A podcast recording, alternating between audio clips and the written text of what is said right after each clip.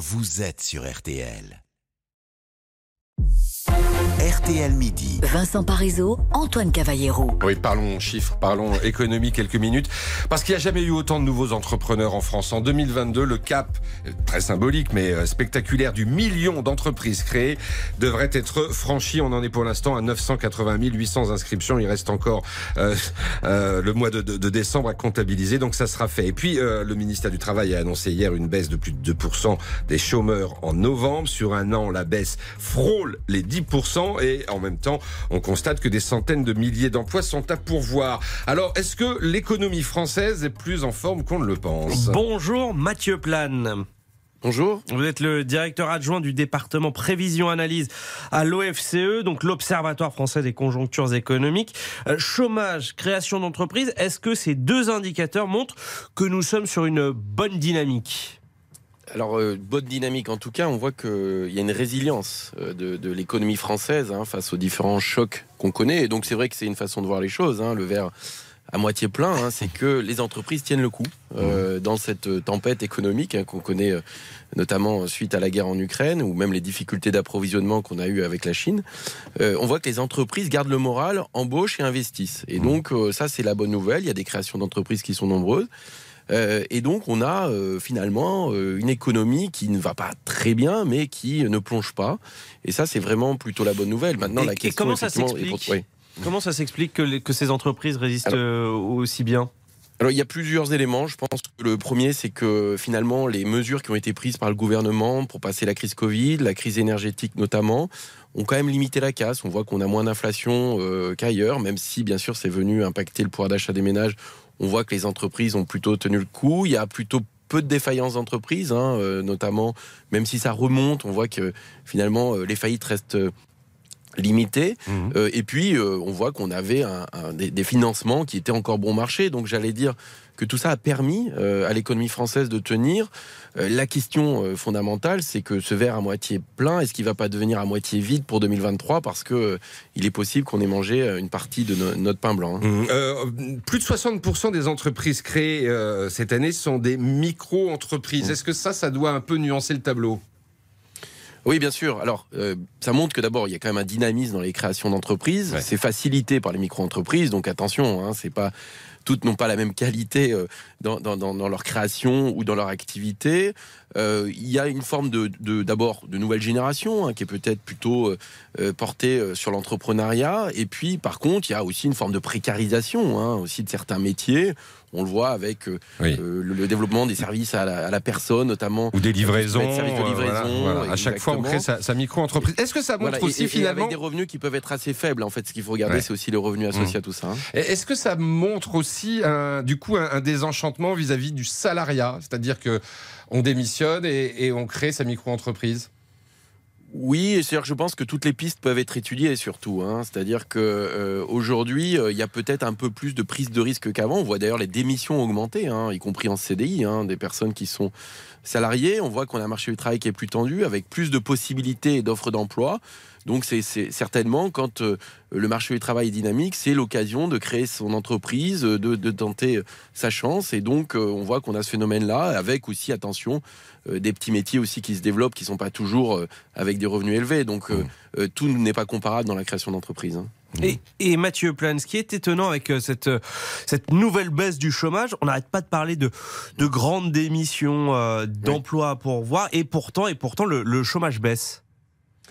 Ben ça, va ensemble en réalité. C'est-à-dire que euh, justement, euh, c'est parce que les entreprises proposent beaucoup d'emplois que le chômage baisse. On a d'ailleurs des records dans les créations d'emplois, hein, ce qui est aussi euh, la bonne surprise. C'est-à-dire que sur le troisième trimestre, on a à peu près 100 000 créations nettes d'emplois, ce qui est quand même extrêmement important au regard de, de l'activité qui est en face.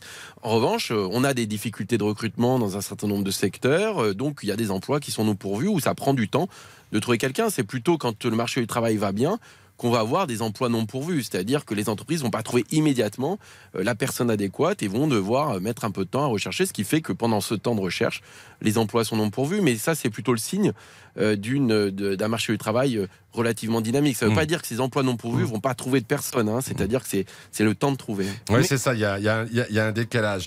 Création d'entreprises, chômage à la baisse, euh, ça veut dire des cotisations supplémentaires. Oui. Tout ça va faire du bien au compte public. Oui, oui. bah, Finalement, on voit que malgré les dispositifs euh, publics qui ont été mis en place, hein, qui ont été très généreux hein, quand même depuis la crise Covid, on va dire même historique, euh, on a des déficits publics euh, qui sont élevés, hein, mais qui sont moins élevés que ce qu'on aurait pu attendre, qui sont autour de 5% du PIB. Euh, malheureusement, là, ça va pas être la bonne nouvelle, c'est que ça, on peut pas quand même rester à ce niveau de déficit. Donc c'est vrai que s'il y a des bonnes nouvelles, il est quand même moins élevé que prévu, Mm. mais il reste relativement élevé. Ça veut dire qu'il va falloir faire des efforts pour revenir aux 3%. Et ça, j'allais dire, c'est plutôt euh, devant nous hein, qu'il y a un certain nombre de difficultés qui s'annoncent. Je croyais que c'était oublié cette affaire de 3%. On y revient? Faut- faut y revenir? Alors, c'est pas moi qui l'annonce, hein, c'est euh, c'est le président de la République qui, euh, qui s'est engagé euh, Mhm. à ramener les comptes publics à 3% d'ici la fin du quinquennat. Vous avez raison, c'est-à-dire que tout ce qu'on appelait euh, les critères issus du, Oui. du pacte de stabilité, les, critères de Ma- les fameux critères de Maastricht, Maastricht. hein, en fait, qui ne sont plus euh, Maastricht aujourd'hui, mais euh, avaient été mis de côté durant les crises Covid et la crise énergétique. Ils vont revenir sous une nouvelle forme à partir de 2024. C'est en discussion d'ailleurs avec les partenaires européens. C'est pour ça que le président de la République s'engage aussi sur un certain nombre de réformes, y compris les retraites, l'assurance chômage, pour euh, trouver des nouvelles sources d'économie. Mais ces sources d'économie auront certainement un impact aussi sur l'économie française, sur les niveaux de vie ou le pouvoir d'achat. Donc c'est pas des économies faciles.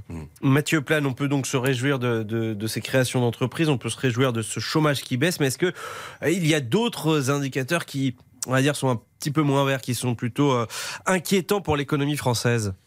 Bon, je voudrais pas gâcher les fêtes, hein, mais euh, c'était, je trouvais que le thème était, était sympathique, mais il y a Oui, plus bon. d'indicateurs rouges que d'indicateurs verts, malheureusement. C'est-à-dire que euh, la résistance que, dont fait preuve la France et l'économie française est, est plutôt bienvenue, mais euh, malheureusement, quand on voit euh, euh, l'horizon hein, et les, les- les nuages qui s'accumulent, euh, 2023 va être très difficile. On voit déjà la question du pouvoir d'achat, hein, quand vous voyez Oui, l'inflation les- va continuer de galoper.